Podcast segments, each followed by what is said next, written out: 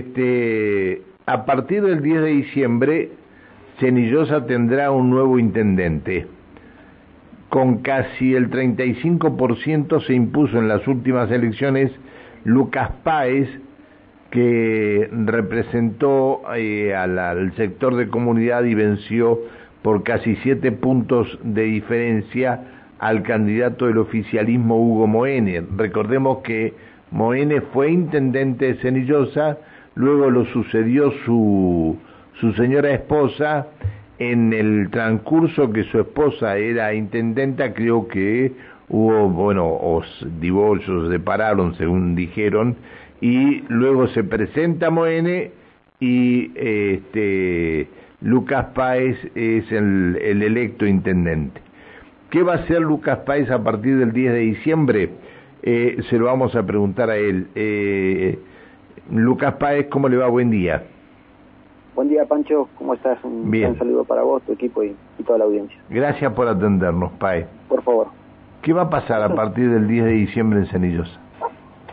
A partir del 10 de diciembre, bueno, eh, vamos a, empezar a trabajar eh, de manera conjunta con el gobierno provincial, eh, con una impronta nueva de cambio, de transformación, con una, con una semillosa que avance en infraestructura, en contenido social y, garantizando y trabajar para garantizar los derechos de los semillosenses, ¿no? Derechos en, en salud, en educación, que son fundamentales para para tener una sociedad que, crezca. Eh, ¿Qué es prioritario en estos momentos en Cenillosa? Y hoy como prioridad tenemos varias cuestiones. Eh, fundamental mencionar eh, el tema de, infraestructura en nuestra ciudad. El acceso a la vivienda es fundamental. Estamos teniendo conflictos, se van suscitando conflictos sociales respecto al, ingreso a loteos sociales o a viviendas. Tenemos eh, generaciones, tres generaciones viviendo en una misma vivienda, lo cual eh, creemos que es fundamental abordar esa situación cuanto antes. Eh, ahí también concurre otra situación, que tenemos zonas productivas que se van viendo avastalladas por, por, el urbanismo y, es una temática que tenemos que abordar cuanto antes y que ya estamos trabajando en la temática para, para, para ver cómo lo vamos a resolver de, de aquí en adelante. Es decir, a ver, este, eh, hay productores que han sido abandonados a su buena suerte y la decisión que han tomado es que este, mm, dejar la chacra de lado y, en muchos casos lotear. ¿Esto es lo que ha pasado? Tal cual, tal cual. El, problema actual es ese, de que hay muchas zonas productivas de, de tierra bajo riego que se han ido abandonando en la producción y eh, se han ido loteando de manera irregular sin ningún tipo de, planificación. Entonces esto a futuro nos va a generar un, grave conflicto, por lo que inmediatamente hay que abordarlo. Eh, hay que abordarlo, primero hablar con el productor, eh, tener una mirada productiva, porque desde nuestro punto de vista hay que cuidar la producción, hay que cuidar las zonas de, de tierras que están bajo riego, y planificar eh, el crecimiento en, lo posible en sectores donde no sean productivos. Eh, y después, bueno, abordar el, tema de, bueno, a ver, se tiene que hacer la... Hay cuestiones que no hay regularización dominial todavía, hay muchas tierras que son fiscales o que no se han regularizado la, documentación de esas tierras, en las cuales también me parece eh, que para tener una planificación hay que regularizar esa situación. así que ese es un tema importante que hay que abordar eh, generar viviendas para, para nuestra gente, eh, loteos con servicios y que bueno, eso también nos va a conllevar algo muy importante que, que es una temática que vamos a abordar y que la estamos trabajando, que es la generación de, trabajo genuino también para nuestra gente. Qué tema, ¿no? Qué tema. Sí. Este, eh, esto, pasó acá en, pasó acá en Neuquén. Acá en Neuquén se institucionalizaron los barrios privados a partir de, de, una eh, ordenanza del Consejo Deliberante, de una ordenanza que después tuvo que ser modificada porque la nomenclatura de los terrenos estaban mal, bueno, hicieron todo mal, pero lo hicieron. Y esa es la, la, realidad que tenemos. Barrios privados en cualquier parte de Neuquén que no pueden llegar con los servicios, este, que no pueden llegar con el gas, que no pueden llegar porque hay otros que siguen produciendo y han quedado chacras en medio de los barrios.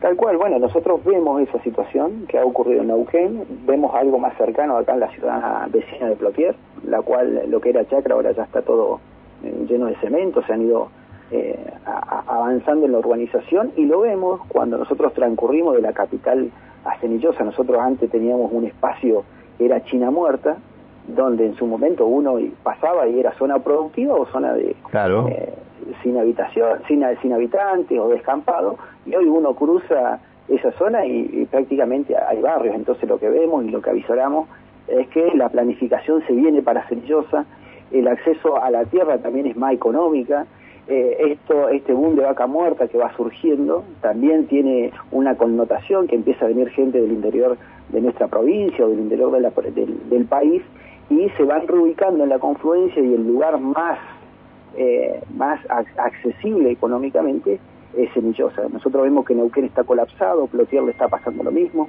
Centenario lo mismo, y el lugar más cercano de la confluencia y de la capital es Semillosa. Así que nosotros creemos que a futuro, eh, y, actualmente, en el presente y a futuro, esta situación, si no la abordamos, eh, se va a ir agravando. Por lo tanto, creo que es prioridad planificar primero la ciudad, cuidar este, las zonas productivas y eh, generar el acceso a la vivienda eh, para primero para nuestros vecinos, para nuestros pibes, nuestras pibas y después para para, para las personas que quieran venir o adoptan a Cenillosa como, como su ciudad eh, para, para, para echar sus raíces.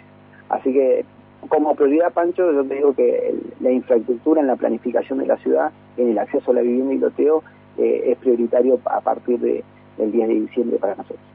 Está bien.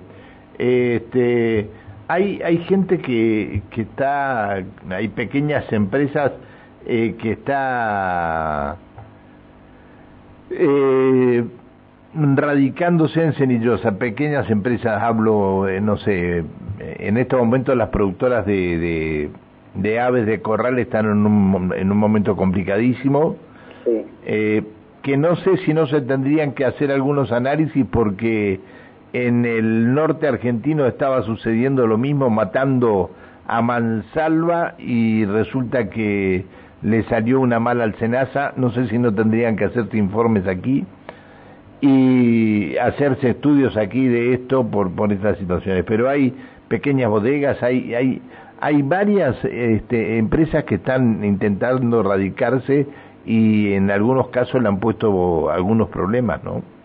Sí, sí, sí. Bueno, tenemos dos, dos temas importantes en nuestra ciudad como para, para apuntalar en cuanto a la producción. Tenemos lo que usted mencionó, la producción eh, en cuanto a, en este caso, criadero de aves. También tenemos eh, varios, tres, cuatro productores importantes de cereza, en lo cual tenemos que, eh, del Estado municipal, acompañarlos eh, para, para que sigan creciendo y, que generen dos cuestiones importantes, la generación de trabajo genuino y también la identidad propia de nuestra ciudad, que es un tema que también lo tengo muy presente y como prioritario, es empezar a, crear la identidad de nuestra ciudad. Nosotros somos una ciudad eh, que estamos en, los 70, 71 años y, todavía no tenemos una identidad propia consolidada. Entonces, el camino de la producción atado al turismo creo que también es un camino que vamos a, abordar a partir del 10 de diciembre. Y después tenemos otra cuestión, eh, que es eh, el, desarrollo industrial. Nosotros somos parte de Vaca Muerta, en la cual también eh, creemos, creemos como prioritario importante la erradicación de, empresas de servicio en nuestro parque industrial. Y en esa, en esa temática también estamos trabajando y tenemos un desafío bastante importante para, para abordar. Está bien, está. ¿Están, ¿Están en transición con la señora Intendente? No, por el momento no, sí, sí he entablado algún, algún diálogo, eh, lo, he, lo he solicitado de manera informal, eh, no he tenido todavía la respuesta, eh, así que a partir de, de, esta semana voy a, voy a presentar de, manera formal un escrito del pedido de transición, de acuerdo a lo que es la normativa provincial, si bien hay una ley provincial, que tiene como objeto la transición. Eh, si bien es, provincial, menciono esto, que no la Semillosa no está adherido por ordenanzas a, esa ley provincial, pero sí me parece lo más correcto y lo más oportuno, eh, atento a que, que el gobierno provincial ya empezó ese trabajo, ya hay un mensaje, una bajada de línea política eh, donde el gobernador eh, saliente y el gobernador electo ya empezaron el, trabajo de transición y algunos municipios que están en la misma situación, que están cambiando de, gobierno, eh, comenzaron la etapa de transición. Así que me parece importante también para dejar un mensaje claro a, la comunidad, al vecino que también está preocupado, a mí me está pasando seguido que los vecinos me están preguntando empezamos con la transición. Hay mucha gente que está preocupada por, las cuestiones eh, laborales, la, cuestión administrativa, financiera del municipio, así que eh, me parece oportuno de que para mostrar también una madurez política en, nuestra ciudad, así que no creo que haya problema, así que eh, entiendo que en los próximos días vamos a empezar con, el trabajo de transición. Bien. intendente, si le tengo que decir, intendente electo. Este, ¿El tema de seguridad les preocupa en Cenillosa? Eh, el tema de seguridad, gracias a Dios, por el momento estamos teniendo, eh, si bien hay, hay algunos hechos eh, de inseguridad, no son los graves de lo que pasa en las grandes ciudades, pero es un tema que tenemos que, eh, que es parte del crecimiento que vamos a tener. vuelvo a mencionar que Cenillosa va a tener un crecimiento exponencial de, manera en cuanto a la población y, y esto conlleva a que eh, tengamos que abordar este tema de seguridad. Eh, por el momento no, no hay graves hechos, pero eso no implica que empecemos a trabajar en una planificación de seguridad. Eh, en, en, este tiempo de campaña, donde tuve muchos reclamos o, una mirada prioritaria en la seguridad en las zonas rurales, donde sí se encuentran totalmente, digamos, aislados en en la cuestión de seguridad. Así que ahí estamos planificando eh, en esos sectores a ver si podemos llevar eh, destacamento a esas zonas eh, que están más aisladas y algún programa de, de, monitoreo de cámara en algunas entradas puntuales que tienen esas zonas. así que bueno, en, esa temática de seguridad la prioridad sería en, esos sectores como para empezar. Y obviamente al tener una, una ciudad dentro de todo tranquila, amena, tenemos sí hay algunas dificultades en cuanto a, la cantidad de, de, agentes policiales que, estamos teniendo. Eso es un pedido que le vamos a hacer al gobernador. que, eh, eh, es decir, la poca cantidad sería. Sí, sí.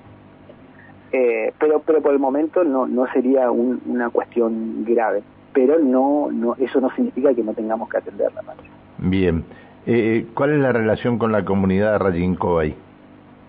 Muy buena relación, estamos en, lo particular, estoy teniendo eh, vínculos, eh, estamos trabajando también en, nuestro programa de trabajo de, incluirlos, en, estos últimos años no, no han tenido la posibilidad de incluir, creo que es importante tenerla en cuenta, revalorizarla, eh, su cuestión cultural, creo que es importante que la tengamos presente, así que desde esa área cultural vamos a, a acompañarlos para que eh, se visibilicen y eh, también eh, son, parte de, nuestra sociedad y también tienen algunas cuestiones a solucionar como de servicios que no están teniendo, que también los vamos a abordar. ningún ningún tipo de servicio tienen. tal cual, tal cual, tan tan bastante relegado en esa en esa en esa área de servicios Así que también eh, eh, creo que, es importante que trabajemos en conjunto, porque es parte de nuestra sociedad, eso es lo que hay que, resaltar. Le agradezco que nos haya atendido, le pido disculpas por molestarlo y bueno, y seguiremos en diálogo. Gracias por atendernos, Paez.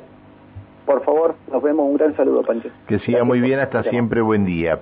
El electo intendente de Cenillosa, Lucas Páez, y lo que él pretende hacer a partir del 10 de diciembre cuando llegue a ocupar el cargo máximo en la ciudad de Cenillosa.